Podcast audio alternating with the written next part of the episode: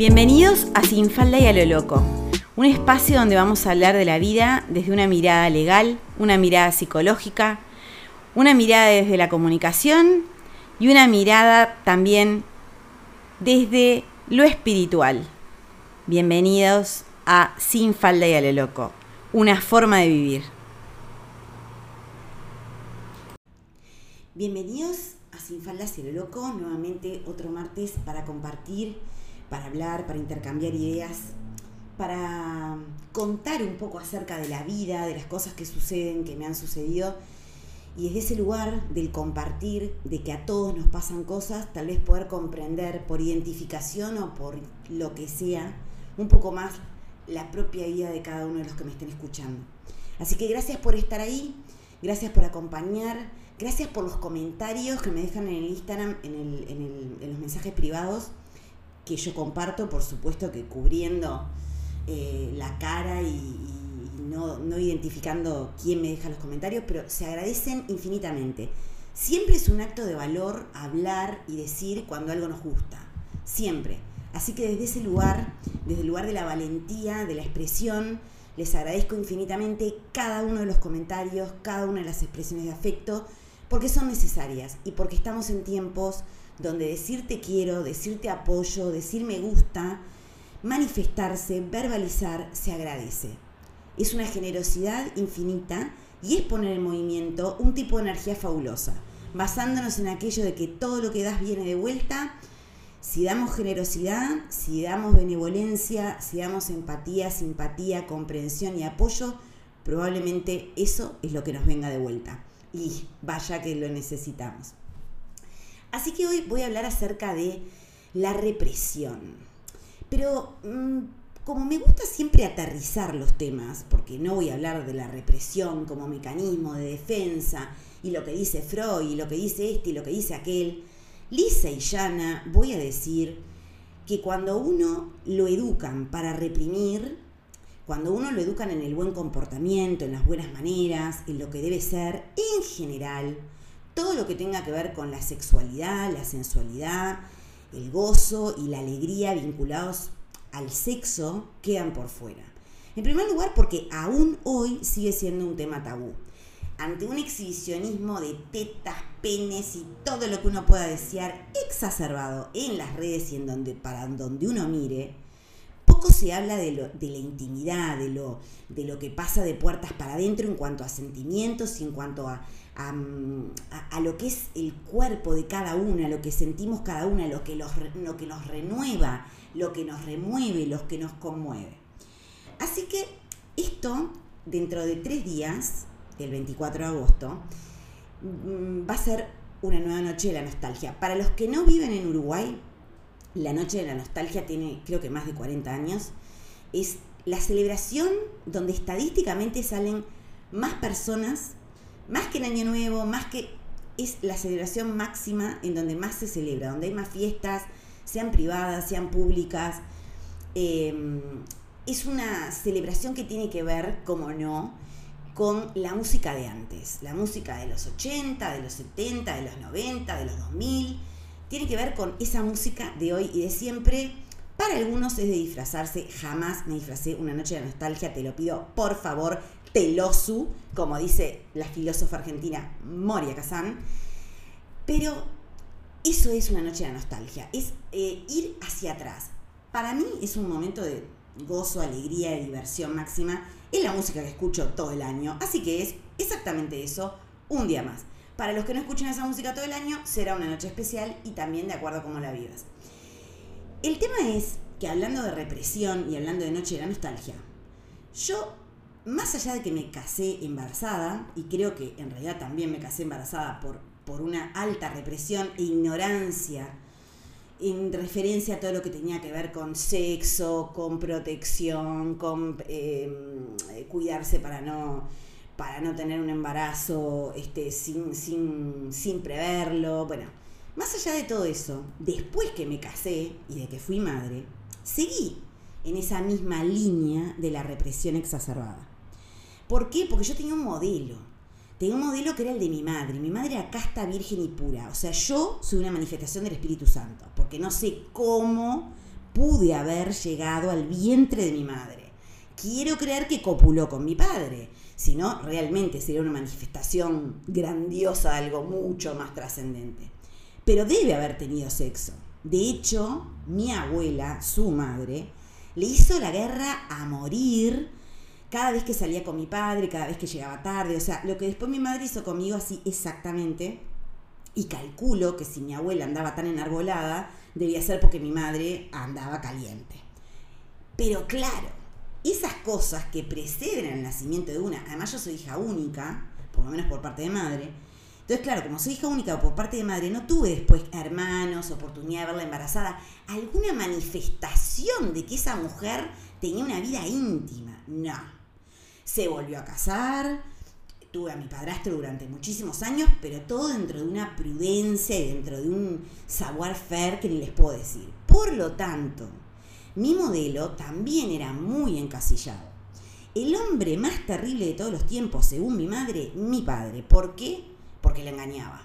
Papá era un tiro al aire y muy errado en ese sentido. Era un tipo que se volteaba todos los macacos, todo bicho que caminaba iba para el asador, compañeras de trabajo, eh, colegas, público en general. Eh, él, no distinguía, no hacía distingos. Entonces, para mí, la pena mayor era que te engañaran y, por supuesto, engañar, ser infiel.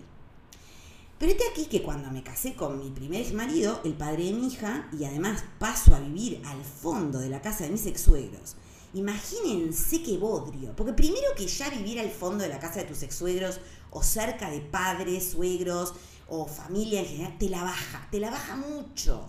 Porque imagínate, y tener hijos, ¿no? Que es como el contraceptivo más, más, más este, fervoroso. O sea, tener un hijo, vivir alrededor de ese hijo, cuidar a ese hijo, tener, estudiar, trabajar, eh, vivir cerca de la familia, eh, todos eran elementos que no contribuían a que la vida sexual mía marital fuera demasiado lo que uno le dice. Y por el otro lado, mi padre y mi hija era poco romántico y bastante precario en la cama.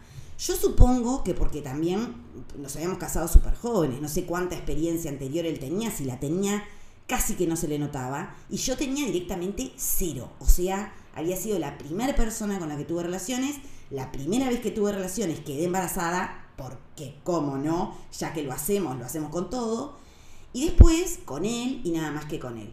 Por eso yo creía que la vida tenía la misma forma que su pene, o sea, que el sexo que yo tenía con él era lo único que había en materia de sexo y que no había cosas muy diferentes ni podía esperar nada muy diferente. Pero este aquí que en un momento, cuando ya estábamos más estables, creo que ya nos habíamos recibido los dos, él se recibió primero de abogado y yo me recibí después de escribana, y empezamos a disfrutar un poco más de la vida, porque mi hija estaba un poco más grande y yo tenía un poco más de tiempo para pensar, digamos. Resulta que conozco a alguien que nos, me, presentaron, una amiga me presentó a un matrimonio, una pareja, pero no, era un matrimonio, un matrimonio que, que, que bueno, que nos empezamos a ver, que empezamos a salir, y yo me empecé a enamorar del tipo, que mirándolo con ojos eh, estrictamente, no valía nada, desde ningún lugar, ni desde lo físico, ni desde tampoco desde lo emocional.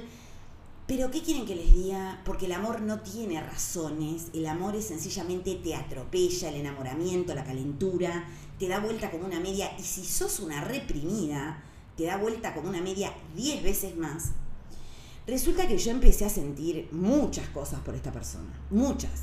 Se me removía todo mi esqueleto.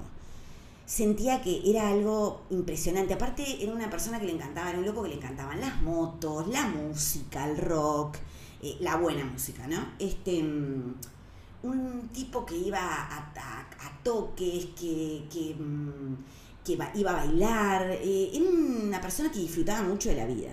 Y yo nada que ver porque estaba metida en un, proyecto a, plazo eterno, eh, estudiando todo el tiempo para poder mejorar, progresar y, y, sin siquiera darme cuenta de que en realidad no era, todo lo que yo estaba haciendo no era ni para mi progreso ni para mi mejora, sino más bien para la de mi pareja, que fue mucho más inteligente que yo a nivel económico y a nivel de proyecto de vida propia.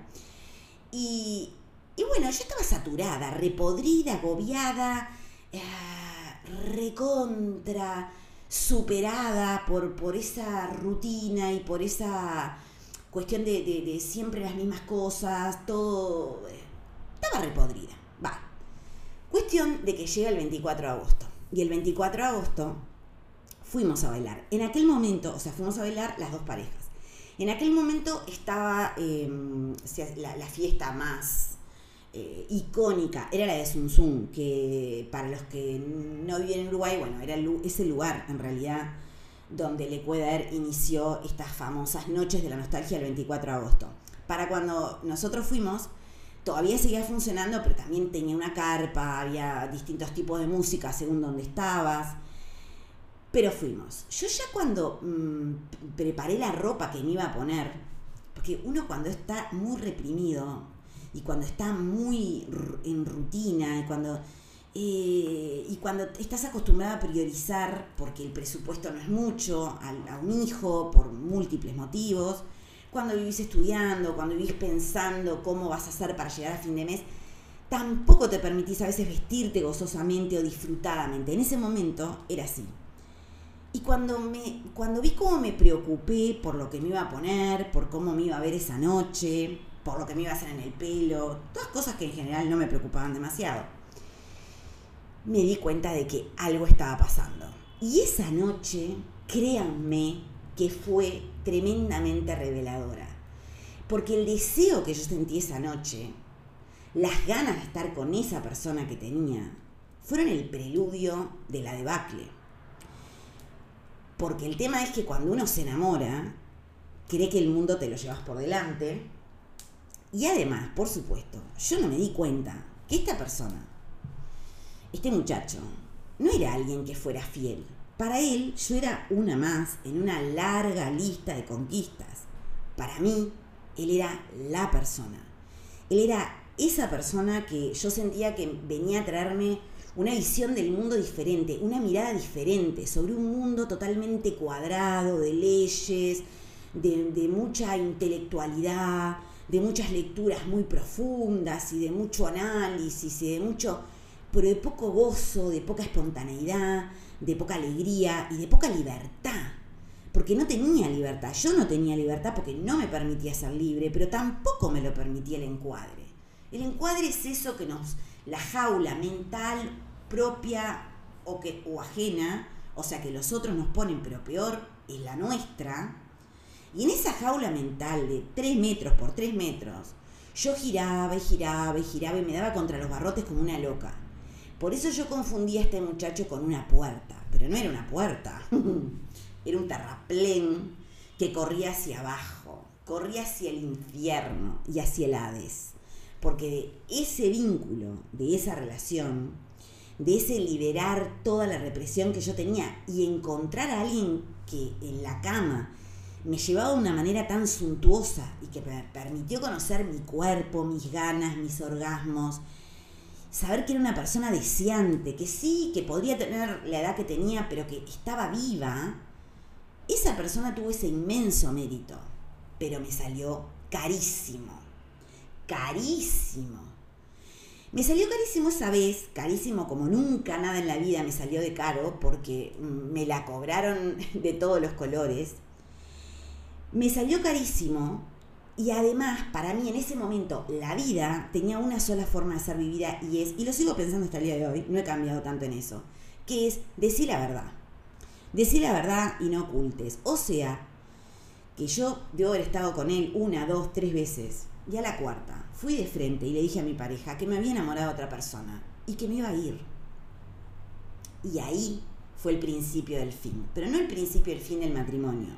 No, fue el principio del fin del mundo como yo lo concebía, en la parte mm, amorosa, gozosa, liberadora, y en la parte del castigo, de, no, de no conocer realmente a quien uno tiene al lado hasta que haces algo que le duele, por más que sea sincera. Porque yo calculo que si yo le hubiera recagado a mi ex, me hubiera acostado varias veces con este tipo y después le hubiera alargado, no hubiera pasado nada. De hecho, me supongo que mi ex también me habría engañado y como yo no había enterado, no había pasado nada. Una compañera en la católica que tenía un poquito más de mi edad histórico, porque en la Universidad Católica todos tenían 18, 19, 20, eran chiquitos. Me acuerdo que me dijo, cuando engañes a una pareja, nunca se lo digas. Y yo me la quedé mirando, porque para mí era algo inaudito. Si bien no afilio a esa postura, hoy digo que la comprendo.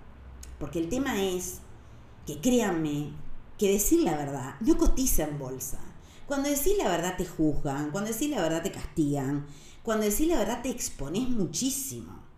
En cambio, si la haces callando, la famosa www.mosquitamuerta.com, pero no el sitio de noticias argentino, sino las mosquitas muertas y mosquitos muertos que las matan y los matan callando, esos, no pasa nada, pero los que van de frente sale caro, muy caro a todo nivel.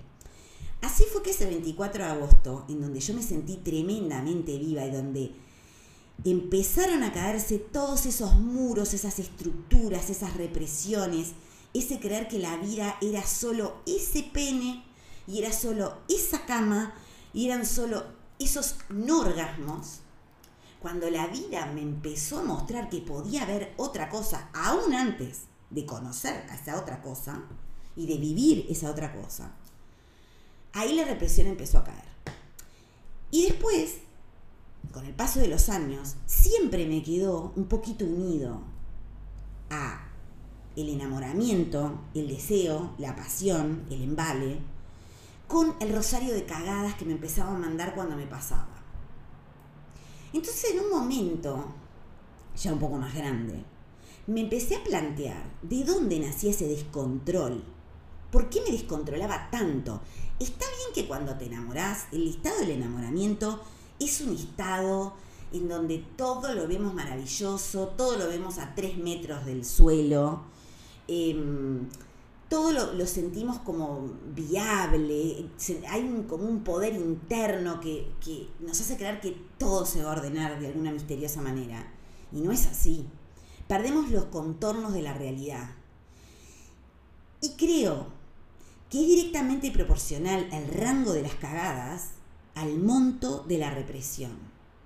A esa cuestión de, entre comillas, portarnos bien. Y siempre me pregunté si la infidelidad comienza cuando deseas a otro, y no estoy hablando de las fantasías, porque el tema de la fantasía es otra historia. Todas las fantasías que se viven en una cama son fantasías, pero el tema es cuando las haces realidad, esas fantasías, cuando realmente deseas al otro, pero no solo en su cuerpo. Te querés despertar al lado de él, querés ver un atardecer con él, querés dormirte abrazada de él, querés acostarte con él, todas las veces que sea necesaria, querés, querés, querés, querés. Cuando estamos muy reprimidas y negamos todo eso, y negamos esa parte maravillosa, arrolladora, tremenda, espectacular, que significa darse permisos. Cuando realmente empezamos a desear a otro que está por fuera de la pareja que tenemos, para mí ahí, ahí comienza la infidelidad. Cuando estás deseando estar con otro, cuando te dormís pensando en otro, cuando te acostás con tu pareja pensando en otro, no de la fantasía, sino del deseo de concretar esa fantasía. Así que me puse a pensar que el monto directamente proporcional de la represión a lo largo de mi vida, del tener esa idea de que si te casabas con alguien solamente podías estar con esa persona, del no crear, el no recrear dentro de la pareja para que los encuentros fueran gozosos y novedosos sin tener necesidad de, que, de cambiar a la persona, sino de que se puede reformular el vínculo y el deseo también con la persona que uno está desde ese lugar es que ese 24 de agosto, sin saberlo, yo me estaba dando el permiso de volver a desear, de volver a sentir, de querer estar con alguien más. Y créanme que hice todo lo necesario para que sucediera. Por supuesto que del otro lado nadie, nadie se puso muy, muy exquisito, ni, ni, ni hubo un muro de contención, en donde me pasé todos los límites, todos los semáforos en rojo, todos los cuidados, todos los recaudos, porque hacía 10 años que estaba cuidando, tomando recaudos, comportándome como una casta y pura mujer, que solamente quería estar con su marido, ayudarlo en el desarrollo profesional, cuidar a su hija, permitir que creciera feliz. ¿Y dónde mierda estaba mi felicidad? ¿Dónde? Porque ese es el tema. Si vivimos solamente para ser felices a otros, en algún momento, en algún momento, se va a abrir un pedacito de luz en esa vida de embole, de sacrificio permanente. Y nos va a decir, mira que si agarras por acá, tal vez, quizás, te conozcas a vos misma como nunca te conociste, te quieras como nunca te quisiste y goces como nunca gozaste. Así que ese 24 de agosto, antes de que todo pasara, internamente, tiré todo por la ventana e internamente me di el permiso. Imposible que los 24 de agosto, después de ese, pasen desapercibidos en mi vida. En general los 24 de agosto pasan cosas en mi vida, están buenos, incluso hasta el de pandemia, que lo celebramos con un vivo de Instagram, que fue alucinante, que nos divertimos un montón. Los 24 de agosto yo celebro al otro día, en Uruguay, es el Día de la Independencia. Hmm. Todo es muy causal. Así que los 24 yo celebro el haberme conectado con todas mis partes reprimidas. Y con el tiempo, celebro haberme conectado con que no hay necesidad de romper todo y de hacer volar todo por los aires. Cuando uno quiere y desea algo. Porque si vos vivís en sintonía de deseo, de goce, de libertad, de independencia emocional, si no te obligás a hacer las cosas, sino, que las haces porque tenés ganas, si no te reprimís y te decís que no hay que hacer nada incorrecto, ni nada socialmente eh, deleznable, si no te pones vos todos los palos en la rueda, no hay necesidad de que te voltee una ola así. El tema es que en general somos unas reprimidas de miércoles. Somos. Todas viejas y pendejas, porque no te creas si tenés 20 años, que sos muy, mucho más abierta. Porque acá no se trata de cómo nos vestimos ni con cuánto nos acostamos, se trata de verdad, cuando pensamos en una vida un poco más armada, cómo nos visualizamos dentro de esa vida. Y créanme, que casi el 90% de las personas cuando entran en una pareja, tienen una serie de expectativas y de mandatos y de modelos arcaicos que ni siquiera nos cuestionamos. No nos preguntamos si nuestros padres fueron felices con ese modelo o no. Lo asumimos. Entonces nos creemos súper liberales hasta que nos encajamos con alguien, queremos tener unos hijos, queremos organizar nuestra vida económica, queremos organizar nuestra vida profesional y nos ponemos todos los barrotes en nuestra propia jaula. Y esa jaula de autorrepresión, de autocensura, se vuelve pesada, agobiante, cargosa. Y cuando se nos muestra algo diferente, vamos como locas, creyendo que esa persona va a sacar de nosotras algo que no existía. Eso, claro que existía. Por supuesto que existía. Si no había fuego dentro tuyo, no hay fuego para avivar, no hay llamas, no hay nada. Quien no siente, quien no desea, quien nunca se permitió tener esas mariposas en la panza tan poéticas, pero que tiene que ver con una calentura macro, calentura física, calentura energética, calentura psicológica, espiritual, que hace que vuele todo por el aire.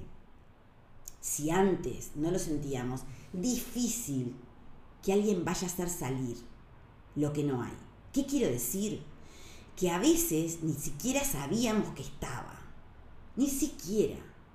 Y es cuando decimos, fue con tal persona que yo realmente empecé a vivir. Y hay gente que lo dice y tiene 50 años. ¿Qué quiere decir esto? Que todos los polvos anteriores fueron un bodrio o no llegaron mínimamente a hacer vibrar de una determinada manera.